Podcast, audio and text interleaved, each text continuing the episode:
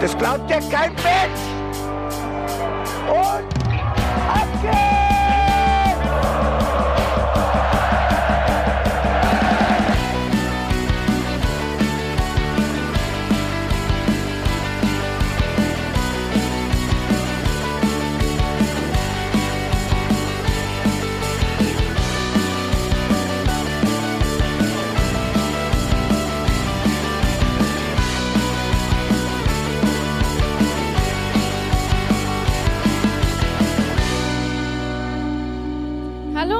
Herzlich willkommen zum Hinterhofsänger-Talk. Eure Passion, gute Laune für die Woche. Wir sind hier für euch da und sprechen über das Spiel von Mainz 05 gegen Borussia Mönchengladbach.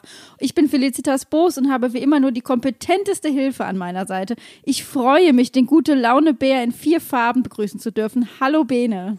Moin, moin, Mausfans.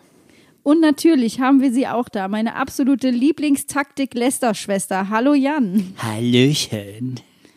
Ich habe so gute Laune. Also ich glaube, wer es jetzt noch nicht mitbekommen hat, dass ich gute Laune habe. Mensch, es scheint die Sonne, es ist warm. Die 05er haben wieder den Anschluss geschafft. Wir haben gegen Gladbach gewonnen. Niemand hat sich dafür interessiert. Es ging immer nur um Rosi. Was kann, was kann noch passieren? Du hast ein Bier im Hinterhof getrunken, was man auch nicht merkt. Hallo? Gut, ich bin mal mit guter Laune am Start, ja? Jetzt lasse ich mir von dir das nicht vermiesen, Herr Budde. Bitteschön, ja? Nein, auf gar keinen Fall, bitte, auf gar keinen Fall. Das ist äh, wunderbar. Einfach herrlich. Darfst gerne die gute Laune ähm, Laterne äh, übergebe ich dir für heute. Werden wir dann sehen, wie gut meine Laune ist. Nee, eigentlich prinzipiell ganz gut. Du kompensierst komplett über, Ja, möchte ich ist anmerken. Richtig. Ist richtig. Alter, du wärst fast nicht im Podcast dabei gewesen. Jetzt sitzt du hier, also du wärst übrigens aus berechtigtem Anlass nicht dabei gewesen. Und ähm, wir könnten auch eigentlich eine, keine Minute, aber vielleicht ein paar Gedenksekunden für Benes Opa einlegen. Mal so drei Sekunden Schweigen. Für den zahnlose Tiger. Der gute Mann, leider von uns gegangen, ganz feine Kerl. Und unser Bene wäre fast nicht dabei Statt zum gewesen. Tut mir leid. Alles gut. Aber jetzt sitzt du hier und du kompensierst gnadenlos über von der Klamotte. Das ist richtig. Ich habe ein Trikot an, in dem wir noch nie verloren haben. Also wenn ich es anhatte. Und eine bunte Kappe. Und die Kappe, ja. Und genau in diesem Outfit war ich auch übrigens gestern noch einkaufen, nachdem ich nach, nach, nach diesem Sieg und mir ist was Überragendes passiert.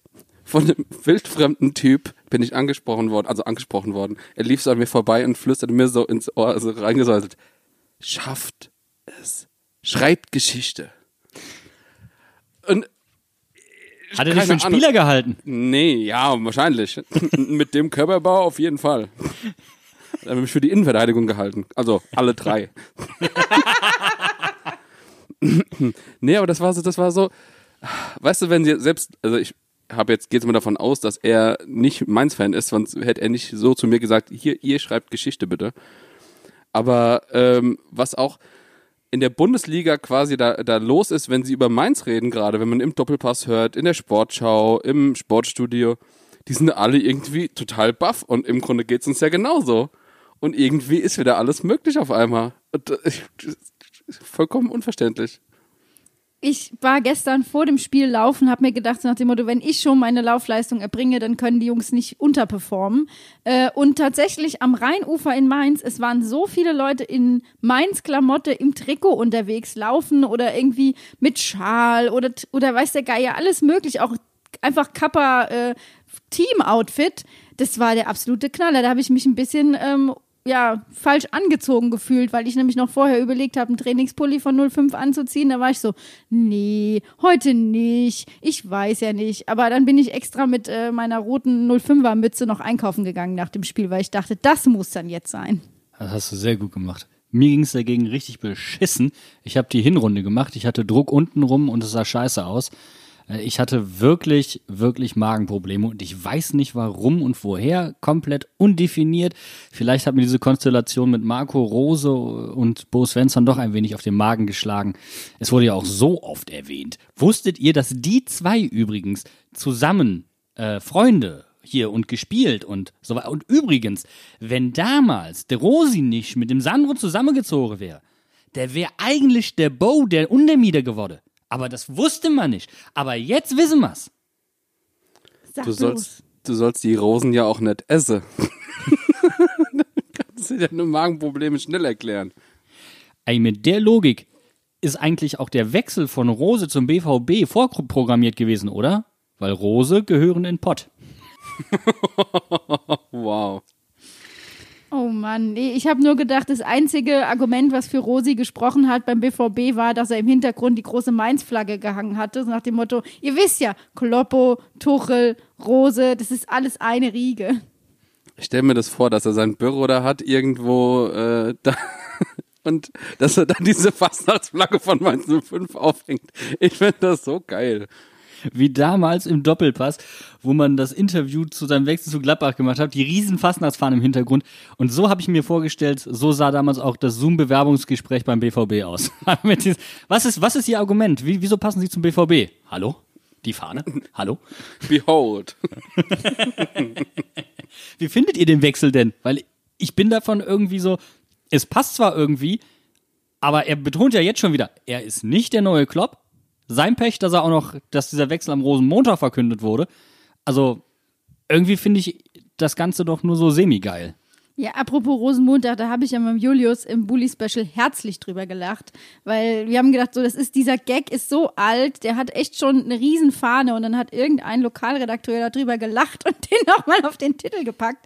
Äh, aber ich finde tatsächlich ist der Wechsel gar nicht so weit hergeholt. Für mich kommt er nur eine Saison zu früh. Also ich glaube, die Gladbacher haben viele Hoffnungen da reingesetzt, dass Rose einfach ein bisschen länger bleibt und die Mannschaft wirklich nicht nur in die Champions League führt, sondern wirklich auch mal um die Meisterschaft mit denen mitspielt. Im Endeffekt, wie hat Marco Rose gesagt, wenn Marco Rose keine Spieler mitnimmt, dann nimmt er keine Spieler mit. Dann kommt er halt selber. Bitteschön. Also dann muss er halt auch mit den Gegebenheiten dort ähm, arbeiten. Und wir haben im Bully-Special auch ganz klar gesagt, also was Dortmund da in dem Fall gemacht hat, war ja nicht falsch. Die Dortmunder haben sich eher noch drüber gewundert, dass Aki Watzke nicht schon früher was gesagt hat, sondern wirklich bis Rosenmontag die Klappe gehalten hat. Aber wie gesagt, ich bin, ich bin echt gespannt. Ähm, ja, es, ich sag mal, es ist alles äh, da. Ich hätte es nicht gedacht, dass er da hingeht. Ich habe allen Gladbachern, die mich gefragt haben, ich habe ja einige in meinem Bekanntenkreis, gesagt, das kann ich mir bei dem eigentlich nicht vorstellen. Aber im Endeffekt natürlich, äh, wie wir jetzt auch schon gesagt haben, wenn es da so eine Ausstiegsklausel gibt, dann kann man die natürlich auch nutzen. Und Dortmund ist, was die Kohlen angeht, natürlich eine Nummer größer als äh, Gladbach. Aber ähnlich wie du das jetzt gerade gesagt hast, Flitz, fände ich es eigentlich, äh, wäre es eigentlich, hätte er sich ein viel größeres Monument in äh, Gladbach stellen können, ähm, wenn er das jetzt durchgezogen hätte, wenn er jetzt nochmal in die äh, Champions League gekommen wäre. Ich meine, die Champions League ist jetzt noch nicht fertig. Äh, können noch ins, äh, was, jetzt das Achtelfinale, Viertelfinale? Keine Ahnung, ich verfolge die Champions League nicht. Aber wenn der jetzt, keine Ahnung, mal vielleicht einfach ins Halbfinale kommt, ähm, das wäre schon eigentlich ganz geil. Und dann baut er sich da auch ein äh, Monument für die Ewigkeit. Also ich bin ganz ehrlich, ich bin ja so ein romantischer Kerl. Und ich hatte eigentlich gehofft, dass der Rosi auch so ein Typ ist, der gerne mal irgendwo was aufbauen möchte. Und nach zwei Saisons den Sittich zu machen, finde ich irgendwie uncool. Weil ich denke halt auch immer so in die Richtung, wie viele Trainer beschweren sich, dass sie nirgendwo genug Zeit bekommen, etwas aufzubauen? Und Marco Rose hat nach der ersten Saison gesagt bei Gladbach, das war noch nicht der Marco Rose Fußball, ähm, den ich sehen möchte. Und dann macht er eine Saison drauf den Sittich. Also finde ich irgendwie ziemlich uncool, wenn ich ehrlich bin. Das ist ein Und wenn er jedem beweisen wollte, dass er nicht Jürgen Klopp ist, hat er das mit dem Wechsel gemacht. Nee, das ist wirklich ein sehr guter Punkt. Ähm, ja, ich, äh, im Endeffekt, natürlich, keiner kann da in seinen Kopf reingucken. Ähm, ich weiß, äh, wenn ich Marco Rose zuhöre, wie er von Fußball spricht, dann ist das äh, auf einem Niveau äh, mit, äh, mit Tuchel und auch, ähm, äh, ich würde sogar fast sagen, mit natürlich auch mit Klopp irgendwie in die Richtung. Und wie er, äh, wie er auch gestern in der PK über Taktik geredet hat, über Statistiken und Analysen und sowas. Ja, da geht mir einfach das Herz auf. Ich finde, das macht einfach Spaß, dem zuzuhören. Äh, da müssen wir festhalten, da geht nichts über den neuen Nürnberger Trainer, Ja. der mal ganz klar kurz äh, Pressinglinie 1 und so gesagt hat. Ich fand es sehr verständlich. Wie ging wie ging's euch damit? Dass du das selbstverständlich fandest, ständ, äh, verstehe ich. Also kontaktmäßig vom Wissen her hat, hast du, glaube ich, ein bisschen abgefärbt auf mich und ich habe Teile davon verstanden. Ich musste es mir aber dreimal anhören, bis es dann so ungefähr bei mir angekommen war, diese Aussage. Aber ich fand es extrem geil, wie die kompletten Medienvertreter alle so, oh, der ist so arrogant. Oh. Und, und alle Fans haben den sau hart gefeiert dafür. Und ich liebe den einfach dafür, dass er das gemacht hat. Wir können das ganz taktisch klug abmoderieren. Und so moderiere ich euch jetzt an fürs Spiel. Jetzt haben wir natürlich als Mainzer äh, davon profitiert, dass die ganze geballte Medienaufmerksamkeit sich auf Rosi gerichtet hat. Wie ging's euch denn vor dem Spiel? Beziehungsweise was war an eurem Samstag bei euch zu Hause los? Ja, habe ich doch doch gesagt, Druck und ich musste auf die Toilette. Also, was, was willst du noch wissen? Wie intim soll ich denn noch werden? Ja, ich wollte, wollte gerade sagen, Konsistenz, aber bitte nicht. Nee, bei, bei mir, ähm, ich habe mich wieder samstags abgelenkt. Ich hatte aber prinzipiell ein gutes Gefühl. Ich habe äh, einfach Viertel nach drei den Fernseher angemacht, habe mir das Fastnachtstrikot angezogen und äh, habe mich überraschen lassen. Und ich hatte aber die ganze Woche schon eigentlich ein mittelmäßig gutes Gefühl. Weil irgendwie gegen Gladbach habe ich das Gefühl, auch in den letzten Spielen, wir haben zwar nicht immer gewonnen oder sowas, aber es waren immer Spiele, die spannend waren und wo man auch was hätte holen können. Und ich hatte, hatte das Gefühl, dass genau diese Woche irgendwas geht. Äh, wie viele Leute haben denn bitte auch anscheinend auf dieses Ergebnis getippt? Mhm. Also auch bei uns in der ich? Story. Ja, du auch. Aber auch ganz, ganz viele andere, wie oft ich das gelesen habe auf, auf Twitter und was weiß ich nicht wo. Mein Tipp war richtig. Also ich hatte tatsächlich gar kein Gefühl zu diesem Spiel, aber auch weil ich, wie gesagt, ganz andere Gefühle hatte und ganz andere Nöte. War deswegen aber auch gar nicht traurig, sondern einfach dankbar, dass ich relativ entspannt in dieses Spiel gegangen bin war dann natürlich komplett dahin, bis Karim Unisivo auf einmal seinen linken Fuß entdeckt hat. Das war äh, überraschend schön. Also bei mir war dieser Samstag komplett kurios. Ich habe nämlich diesmal wirklich das Trikot zum Spiel angezogen und das mache ich echt selten. Hat anscheinend gewirkt, aber ich muss an der Stelle auch mal sagen, ähm, ich glaube, ich habe jetzt mir für eine Woche den Twitter-Lesepass verdient. Ich habe nämlich unseren Auswärtsticker gemanagt und so viele Fehler wie in diesem Auswärtsticker sind noch nie passiert. Deswegen alle, die dem Auswärtsticker gefolgt sind und die auch zu Recht unter teilweise Tweets geschrieben haben, ihr Hohlroller, völlig verdient. Ich nehme das zu 100 Prozent auf meine Kappe das, das geht einfach nicht. Bo kann das nicht mit mir machen, dass wir auf einmal Spiele zu verlieren haben. Das, das funktioniert einfach nicht. Das ist in meiner Psyche nicht angelegt. Du hast Robin Zentner aufs Übelste beleidigt, möchte ich anmerken. Und es tut mir zutiefst leid. Ich habe mich so geschämt. Ich habe es ich hab's direkt geleitet, aber ich habe es nicht, nicht ganz gelesen, weil ich so vom Spiel fasziniert war. Das ist übrigens auch so ein Phänomen, das hatte ich vorhin auch. Social Media ist echt so ein bisschen wie stille Post, ne? Du, du liest etwas so halb mit oder was oder jemand intendiert etwas, du kriegst das nicht ganz mit und aufgrund dieser Kürze ist dann sowieso schon alles vorbei. Dann ist äh, der Sinn endgültig entstellt. Aber bei, bei Felicitas war das, ähm, sie suchte nach einem Spruch und ich warf ihr den quasi zu und sagte, wow, Torwartfehler von Robin Zentner in Gladbach haben mehr Tradition als RB Leipzig. Was schreibt Felicitas? Torwartfehler von Robin Zentner haben mehr Tradition als RB Leipzig. das ist ein sehr, sehr großer Unterschied.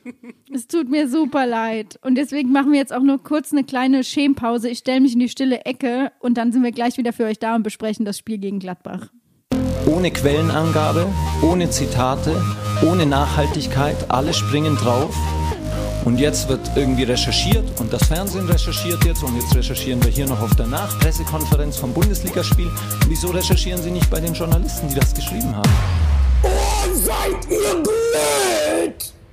Die Startaufstellung hat gezeigt, alte Liebe rostet nicht. Bo hat die gleiche Elf aufgestellt wie gegen Union und Leverkusen. Hat euch das total überrascht oder habt ihr euch gedacht, ah ja, es hat ja gegen Union und Leverkusen funktioniert, warum nicht auch gegen Gladbach? Nein, aber ich habe jetzt erst die Taktik verstanden.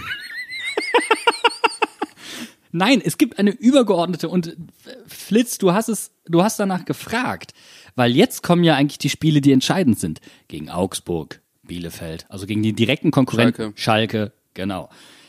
Jetzt, das war ja eigentlich alles so ein bisschen Bonusmaterial, das wir überraschend gut mitgenommen haben.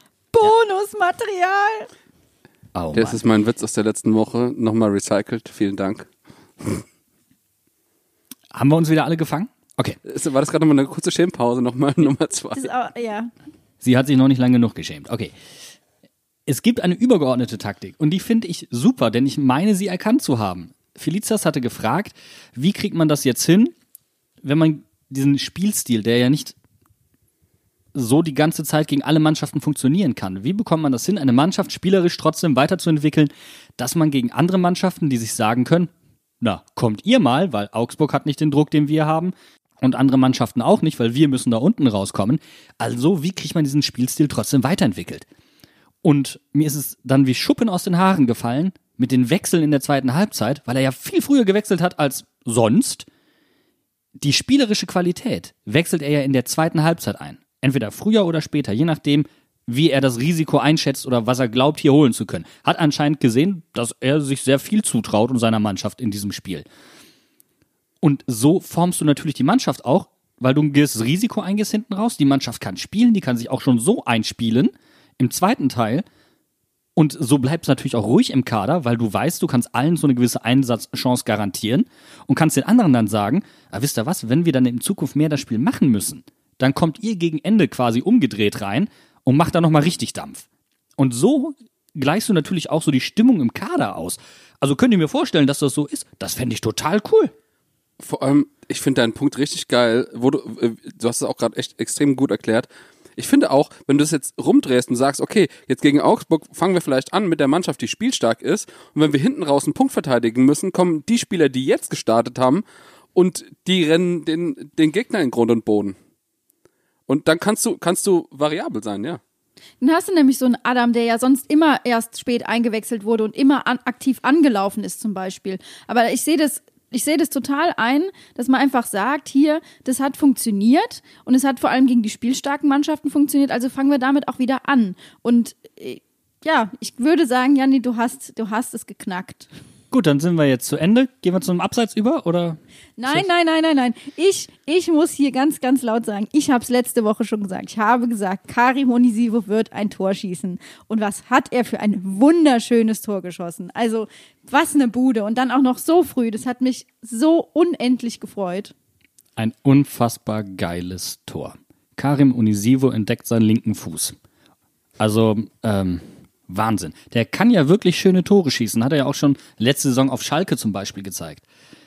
Aber der jetzt, nach einem tollen Ball von St. Just, schön hinter die Kette, schön Körper reingestellt, Gegner geblockt und dann mit dem linken Hammer in den Innen. Also der ging ja gar nicht anders. Volley, Volley reingedonnert, Alter. Und ähm, es bleibt mal wieder dabei, Karim kann nur mit Pfosten oder Latte.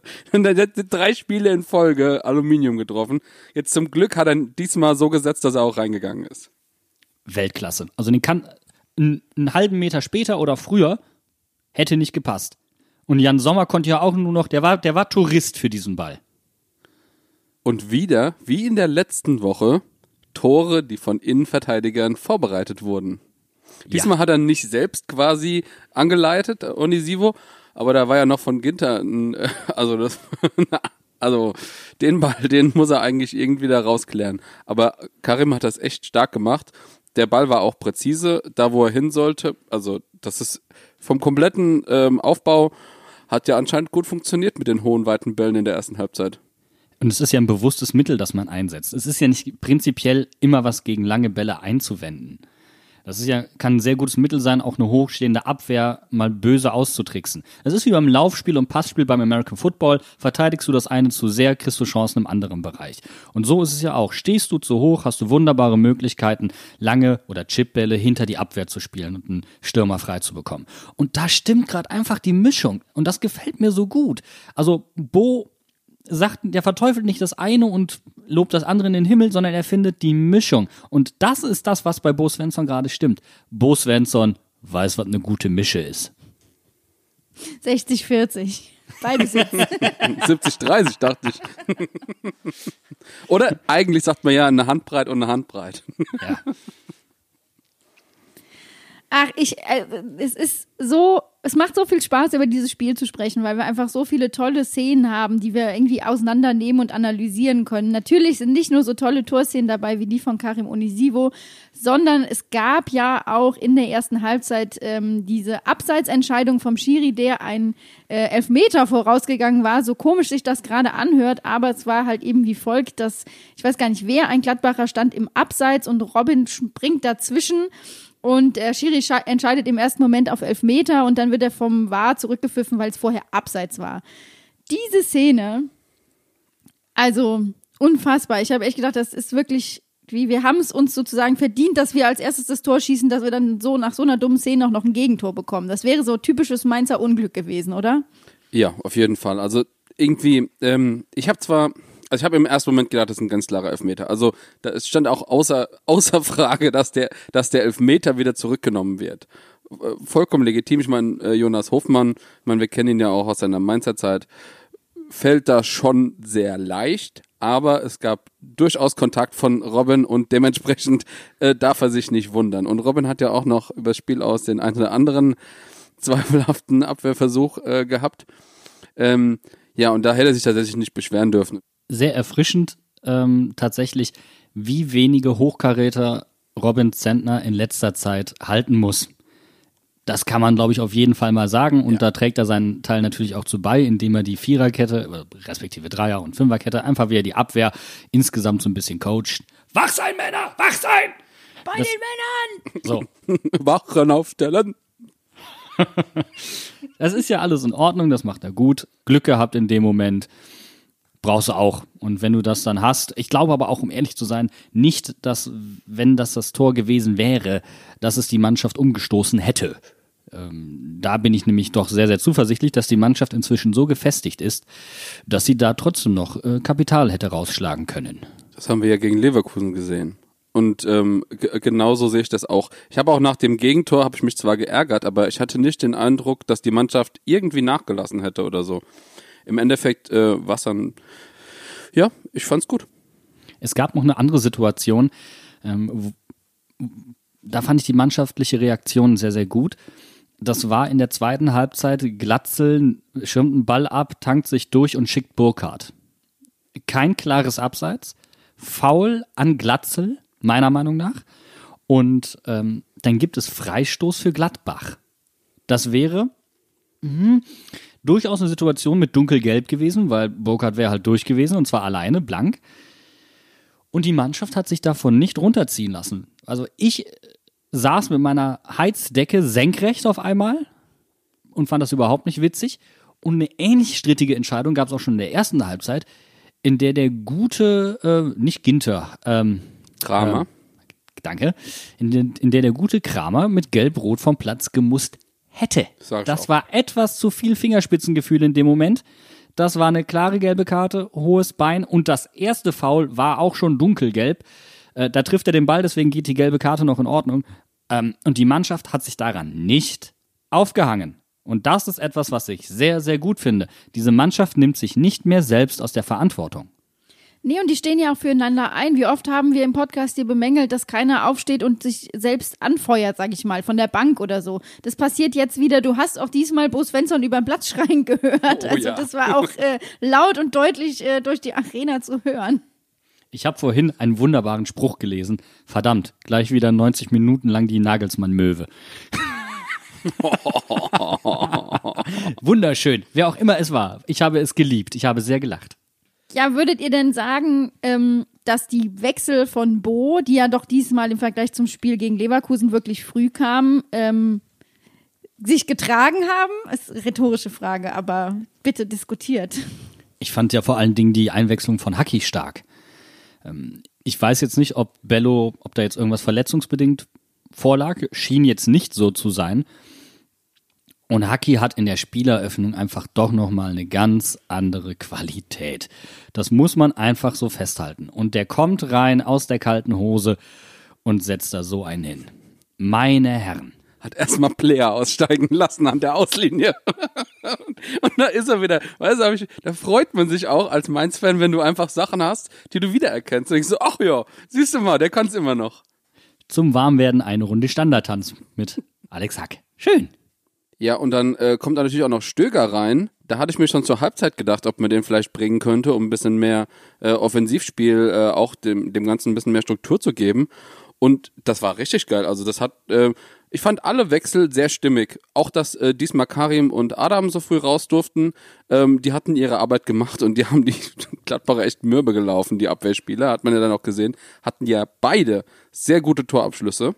Und Äh, dann hast du auch gesehen, also auch hinterher mit, mit Janga noch, also das, ähm, ich fand, ich war sehr glücklich über diese Wechsel. Ja, also gerade der Wechsel von Janga, das war ja nochmal so die letzte, der letzte Kick, um zu sagen, also jetzt hauen wir es alles nach vorne rein. Jetzt gucken wir, dass wir das Ding hier noch mitnehmen. Und das, das ist so eine, ja, das hat auch nichts mehr mit Sicherheitswechsel, so nach dem Motto, wir halten jetzt das Unentschieden, sondern da war klar, wir gehen jetzt dafür und wir machen das, bis wir die drei Punkte haben. Und es hat ja funktioniert. Ja, du wusstest, wir haben Bock zu spielen, wir sind hier gekommen, um zu gewinnen, also machen wir es auch. es tut im Nachhinein halt einfach nur unfassbar weh. Gegen, gegen Leverkusen war es schon hart, dass man nicht im Stadion sein konnte. Und jetzt eigentlich noch mal mehr, weil nach den letzten Leistungen einfach unfassbar ärgerlich, dass man das mit den Fans nicht zusammen feiern kann, was natürlich vollkommen richtig ist, das möchte ich nicht sagen. Aber eine schöne Humba mit den, mit den Fans wäre schon sehr geil gewesen. Aber Bene, ich habe die Lösung gefunden. Ich habe die Lösung gefunden, wie du alleine zu Hause feiern kannst.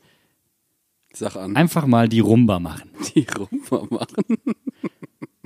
Kannst du immer auch alleine machen, kannst ja so tun, als ob du einen Tanzpartner, Tanzpartnerin hast, dann Rumba, da, da, da, Rumba, da. Ist das schön, schön. Kannst du alleine feiern. Rumba, Rumba, Tedere ist das Motto jetzt für die letzten, für die letzten äh, äh, Spiele. Ich würde mir lieber einen Rum-Cola machen, ist das auch in Ordnung? Du, du, du tanzt dann virtuell mit Haki den Standardtanz, Janni. Ja, ich tanze mit, Haki und ich tanzen zusammen. Ja. Das ist eine schöne Vorstellung. Wir tanzen zusammen zum Friseur. Bis zum Sonnenuntergang. Wunderbar. Und dann schneiden wir Robin Sandler die Haare. Wir sind komplett raus. wow, Alter. Wir kommen zum Spiel zurück. Bene. Ja, genau, pass auf. Ich fand's halt auch ein bisschen ausgleichende Gerechtigkeit, wenn, wenn man sich überlegt, was uns in, im Hinspiel äh, widerfahren ist, dass wir da 3-2 verloren haben. Ähm, muss ich ganz ehrlich sagen, finde ich es vollkommen legitim. Diese Spiele hätten beide unentschieden ausgehen dürfen. So haben die eins gewonnen, wir eins gewonnen. Alle haben, alle haben gewonnen. Das hat Mara gestern tatsächlich dann auch nochmal gesagt bei FOMS. Ähm, in der Hinrunde war, gab es halt auch Spiele, die extrem knapp waren und die auch in die andere Richtung hätten kippen können. Und da hat einfach sehr, sehr, da hat das Glück gefehlt, nenn es wie du willst. Da hat dann am Ende die Überzeugung gefehlt, das Selbstvertrauen, um das dann auch noch irgendwie erzwingen zu können. Und das ist halt jetzt auch wieder da. Und das ist einfach gut. Es kommt jetzt ein bisschen was zusammen. Das ist natürlich Bo auf der einen Seite. Das ist mit Sicherheit auch die Stimmung insgesamt, weil, weil Christian Heidel und Martin Schmidt zurück sind. Ähm, da kommt sehr, sehr viel zusammen, was gut ist, aber es muss auch so viel zusammenkommen, damit wir das Ziel, das wir ja haben, noch verwirklichen können. Denn noch sind wir immer noch auf Tabellenplatz 17. Ja, aber die Stimmung, die wir jetzt haben, das ist ja eine ganz andere. Also wir hatten ja in der Hinrunde nach dieser, nach dieser, ich sag mal, der anfänglichen Verliererserie ähm, schon wirklich das Gefühl, dass das wird, das geht hier abseits. Wir im Podcast haben natürlich hier in unserer virtuellen Meinungskurve waren wir von vorne der, rein der festen Überzeugung, das ist nur ein kleines Tal, was wir durchwarten müssen, damit es wieder bergauf geht. Dass wir so lange durch die, das tiefe Trauertal warten, war jetzt auch nicht zu erwarten. Aber jetzt ist klar, ähm, es ist eine Aufbruchsstimmung hier in Mainz und ähm, das ist gar nicht mehr so abwegig, dass wir nicht absteigen. Was haben wir vor dem Bayern-Spiel gesagt? Totgeglaubte leben länger. Und siehe da, irgendwie kommt noch mal eine Drittel Luft oder sowas und äh, dann schwimmst du dich wieder frei. Und ich finde das geil. Ich habe, äh, wenn wir jetzt uns mal die Statistiken von den, äh, jetzt allein unter Bo angucken. Wir haben acht Spiele gespielt, drei gewonnen, drei verloren, zwei unentschieden. Macht im Schnitt 1,38 Punkte pro Spiel. Und wenn wir jetzt ungefähr diesen Schnitt weiterfahren, ich habe mal zwei Szenarien mir ausgedacht, äh, wir hatten ja beim Unionsspiel schon mal drüber geredet. Wenn wir jetzt in den letzten zwölf Spielen könnten wir äh, vier Siege, vier Unentschieden, vier Niederlagen, hätten wir insgesamt 16 Punkte. Wenn wir jetzt sagen, ah, okay, vielleicht man gewinnt und verliert häufiger, ähm, als dass man unentschieden spielt, fünf Siege, zwei Unentschieden, fünf Niederlagen, wären 16 respektive 17 Punkte fürs erste oder zweite Szenario. Und wenn du dir dann überlegst, okay, dann haben wir insgesamt, wir haben jetzt 10 Punkte geholt, das heißt, wir hätten 26 oder 27 Punkte in dieser Rückrunde. Da dachte ich mir so, okay, aber wie gut ist denn jetzt eigentlich wie im Vergleich? 27 Punkte wäre die zweitbeste Rückrunde in der Vereinsgeschichte, die drittbeste ist 26, also das hätten wir mit dem anderen Szenario dann auch eingestellt. Und die, die, es wäre insgesamt die drittbeste Halbserie. Und da war nur die Hinrunde unter Tuchel besser mit 33 Punkten und die Rückrunde unter Schmidt die eine mit 29 Punkten. So gut wäre diese Saison, wenn wir einfach nur in diesem Schnitt jetzt ungefähr weitermachen. Das finde ich schon ex extrem erstaunlich und das zeigt auch jetzt, wie viel Arbeit wir schon geleistet haben, aber wie viel wir auch noch vor uns haben. Also nach der Rückrundentabelle wären wir gerade in der Champions League. Aber es geht auch nicht drunter. Ich glaube, das müssen wir nochmal betonen. Es geht nicht unter Rückrunde Champions League, sonst steigen wir ab. Das ist halt einfach nur mal so. Denn Bielefeld hat noch ein, äh, ein Nachholspiel und sie haben auch gegen die Bayern gepunktet. Die werden da auch noch ihre ein oder anderen Pünktchen einfahren. Und wir müssen für jeden Punkt nach wie vor mehr arbeiten als jede Mannschaft, die über uns steht. Genau, pass auf, und jetzt kommt nämlich der nächste Punkt, was du eben auch schon angesprochen hast mit Bielefeld. Wenn wir uns jetzt mal überlegen, sagen wir mal, wir haben insgesamt am Ende, wenn wir jetzt 27 Punkte holen, also wenn wir fünfmal gewinnen, fünfmal verlieren und zwei unentschieden, kommen wir hinterher auf 34 Punkte. Das war die schlechteste Saison aller Zeiten von Mainz 05, mit der wir damals abgestiegen sind. So gut sind wir dann, wenn wir so gut sind, wie wir jetzt noch sind. So scheiße war im Grunde unsere Hinserie. Und das heißt, wie gesagt, es ist tatsächlich noch viel Arbeit vor uns. Und wenn wir es schaffen, mit dieser, mit dieser Rückrunde nicht abzusteigen, dann wäre das das größte Kunstwerk aller Zeiten. Und dann kommen wir auch wieder an den Punkt, den ich am Anfang gesagt habe. Wir müssen jetzt, oder was wir auch letzte Woche schon gesagt haben, wir müssen jetzt einfach fucking Recordbreaker Mainz 05 werden. Wir müssen jetzt schaffen, da nicht abzusteigen. Da hat es auch jemand auf, auf Twitter geschrieben oder eine, ich weiß es nicht mehr, was für eine Wolfgang Frankische Rückrunde. Mega. Geil. Genau das ist es ja eben. Der Bo macht uns hier den Wolfgang zu seinem 70. Herzlichen Glückwunsch auch an der Stelle übrigens mal. Der gute Wolfgang wäre nämlich heute am 21. Februar 70 geworden. Ja, und es sind ja Prinzipien aus der Zeit von Wolfgang Frank, die wir jetzt auch wieder sehen. Also das ist ja dieses klassische, die individuelle fehlende Klasse mit dem Kollektiv auszugleichen. Ich habe das Gefühl, dass einfach jetzt gerade bei Mainz 05 der Spirit auch da ist, das sagt, dass wir sagen, jeder steht für jeden ein und das sehen wir jede, jede Woche, wenn die 05er ein Tor schießen. Allein, was wieder bei Kevin Stögers Tor gefeiert wurde. Unfassbar geil. Aber eigentlich ist das Kuriose ja, dass die Mannschaft individuell so gut ist wie noch keine Mannschaft zuvor bei Mainz 05. Das heißt, wenn das jetzt noch on top hinzukommt und die individuelle Qualität dann auch noch stimmt, was meinst du, was dann möglich ist? Nächste Saison Leistungsexplosion, habe ich das gerade richtig gehört? Janni sagt's an. Nein, ich sage es auf gar keinen Fall an, weil du ja auch nicht weißt, ob jetzt ein Da Costa beispielsweise bleibt. Ich weiß ja nicht, ob ich genug Spenden zusammenkriege. Ja, das sind, das sind einfach so Dinge oder so ein Dominikor. direkt dazu, das fand ich so geil. Du hast es letzte Woche im Podcast gesagt, hast äh, drei Tage später Interview mit Martin Schmidt, ja, ich könnte mir schon vorstellen, dass Chor und Da Costa bleiben. So. da hat aber jemand Podcast gehört. Oder die Fumskachel gesehen, das weißt du ja alles nicht. Möglich. Wir müssen auf jeden Fall auch darüber reden, dass natürlich Danny Latza äh, uns weiterhin erhalten bleibt. Und der, wenn der aktuell aufs Tor schießt, ähm, das ist ein bisschen ein Trauerspiel. Wir wurden äh, auf Twitter angehalten, ihm ab sofort Schussverbot zu erteilen. Ich würde das Ganze eher aus rein pädagogischer Sicht in ein Torschusstraining äh, Gebot umwandeln wollen, weil das war doch ein bisschen traurig. Es war jetzt das zweite Mal hintereinander, dass ein Schuss von Danny Latza aufs Tor eher mm, ja, nicht Rückgaben-like, aber schon irgendwie so war. Ich habe das Gefühl, Danny Latzer macht entweder Rückpässe oder Field Goals. Mehr kann er nicht. Entweder der bolzt ihn drüber oder das ist einfach ein Rückpass auf den Torwart. Das, das ist traurig. Und ich finde das mit dem Torschussgebot richtig, außer wenn er den, wenn er so frei durch ist, dass er nur noch reinpassen muss. Danny Latzer trifft nur gegen den HSV. Das ist ein physikalisches Gesetz. So, daran ist nicht rütteln. Und jetzt äh, bin ich froh, dass der HSV ähm, vielleicht aufsteigt, weil dann es würde bedeuten, wir bleiben äh, in der ersten Liga. Dann trifft Danny Latzer auch wieder. Ich glaube, so einfach ist die Rechnung. Aber ich würde nicht äh, wollen, dass wir mit dem HSV eine Liga teilen, nur damit Danny Latzer wieder trifft. Oder wie der Kommentator gestern öfteres Mal gesagt hat, Latzer. Genau, Lazar.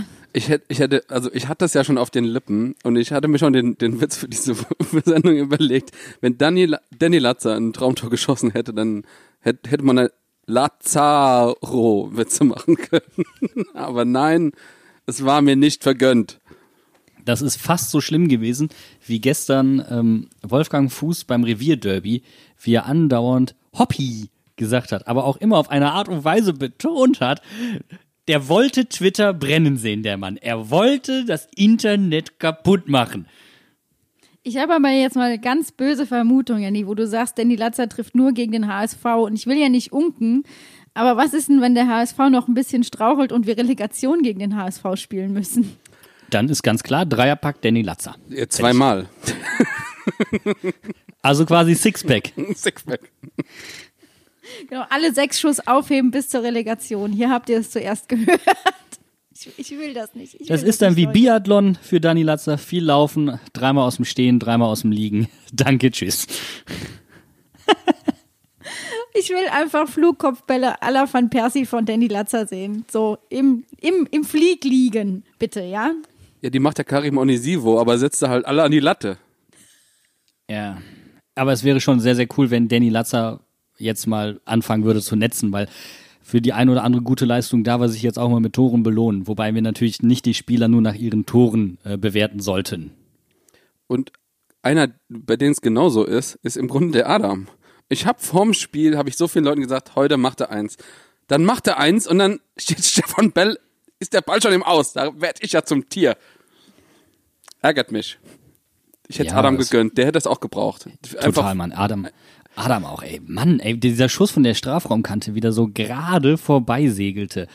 Ich hab den schon drin gesehen und wegen, dem, wegen der tiefstehenden Sonne konnte man nicht genau erkennen, ob es rechts oder links vom Pfosten ist.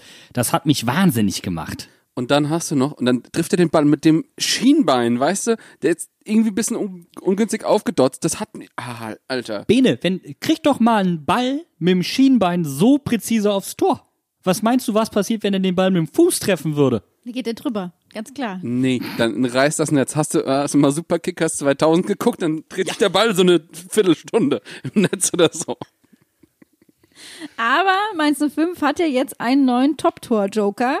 Kevin Stögi Stöger. Äh, da er den getroffen hat, dürfen wir ihn jetzt auch Stögi nennen, würde ich Nein, sagen. nein, Nein, nein, ich bin immer noch nein, dagegen jetzt. nein, nein, please don't. Aber ich, ich wäre einfach für Kevin fucking Stöger. So habe ich ihn gestern genannt, nämlich. Weil er ist einfach as cold as ice. Also, Wenn der an Fastnacht, Bene, geht der an Fastnacht eigentlich als Öger? nee, der geht als Iceman an Fastnacht, ey. Ja, Oder oder wie. Alexandro Maxim als Joker. Äh, Bofrostmann. Weil er die kal kalten Der Gürtel- geht als Bofrostmann. Das ist es genau. Das ist genau das. Mann, Kevin Stöger, der Bofrostmann. Ich habe hier eine Packung eisgekühlte Tore für Sie. Im Netz. pünktlich, pünktlich in die, für die Schlussviertelstunde bestellt. Wie bestellt. Kurz fünf Minuten vor Abpfiff. Das ist derjenige, der dann auch immer ins Kino kommt und fragt, noch was Eiskonfekt? Und dann, äh, die Hinterhofsänger sind, sind, sind die, die diesenjenigen heranwinken und fragen, sind da Nüsse drin? Ja, dann, äh, nee, dann doch nicht. Danke, tschüss. Dann, dann dürfen Sie das Tor auch einfach schießen. Ja, ist okay. dann einfach so, danke. Aber wie hat er diesen Ball getroffen? Dropkick auf den Boden, dass er zweimal aufdotzt, genauso, dass äh, Birki hätte ich fast gesagt, Sommer, den, äh, den nicht mehr gescheit bekommen kann. Er hat gerade noch so mit, mit den Fingerspitzen den Ball berührt. Und aus diesem Winkel wäre ich ja fast in den Fernseher gesprungen. Flachkörper einfach Volley durch die Wand. Ich habe nur gedacht, der Anlauf sieht einfach aus wie bei den Olympischen Spielen der Dreisprung. So drei große Schritte und boom, Abfahrt und dann ab ins, in den Sandkasten damit, ganz ehrlich. Trotz der hohen individuellen Klasse in unserem Kader würde ich mal so behaupten, dass den so nicht viele hinbekommen aus, bei uns aus der Mannschaft. Das ist unfassbar gut, was er zurzeit abliefert. Und er kommt rein und er ist ein absolut belebendes Element, vor allen Dingen, weil er jetzt halt auf seiner richtigen Position eingesetzt wird und nicht mehr außen. Was hat er da auch zu suchen? Nicht. Nicht. Gar nicht. Danke. Statement beendet.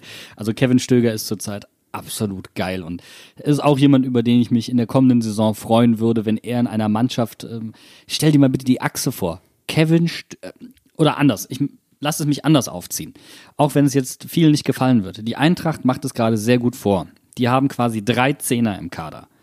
Spielen konsequent mit zwei Zehnern, sind deswegen brutal schwer auszurechnen in der Offensive. Sowas würde bei uns auch funktionieren. Und stellt euch doch mal bitte die Achse vor aus Stöger, Chor, Hack. uh. Einfach nur uh.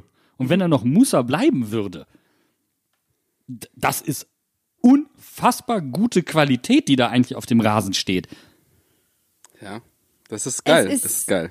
das sind wir einfach bei Mainz 05 gar nicht mehr gewohnt. Wir haben uns jetzt wirklich über so eine lange Durststrecke gehangelt, dass wir hier wirklich alles an Wünschen, Träumen und so weiter rauslassen, was nur geht. Und einer, der für mich so ein Dark Horse in der ganzen Geschichte ist, ist für mich Leo Barrero, weil der auch einfach so eine geile Leistung wieder abgerufen hat und der wird einfach kaum erwähnt, weil er immer da ist und immer präsent ist, aber er schießt halt keine Tore und er macht keine großen Abwehrfehler oder so. Deswegen läuft er immer so ein bisschen unterm Radar mit.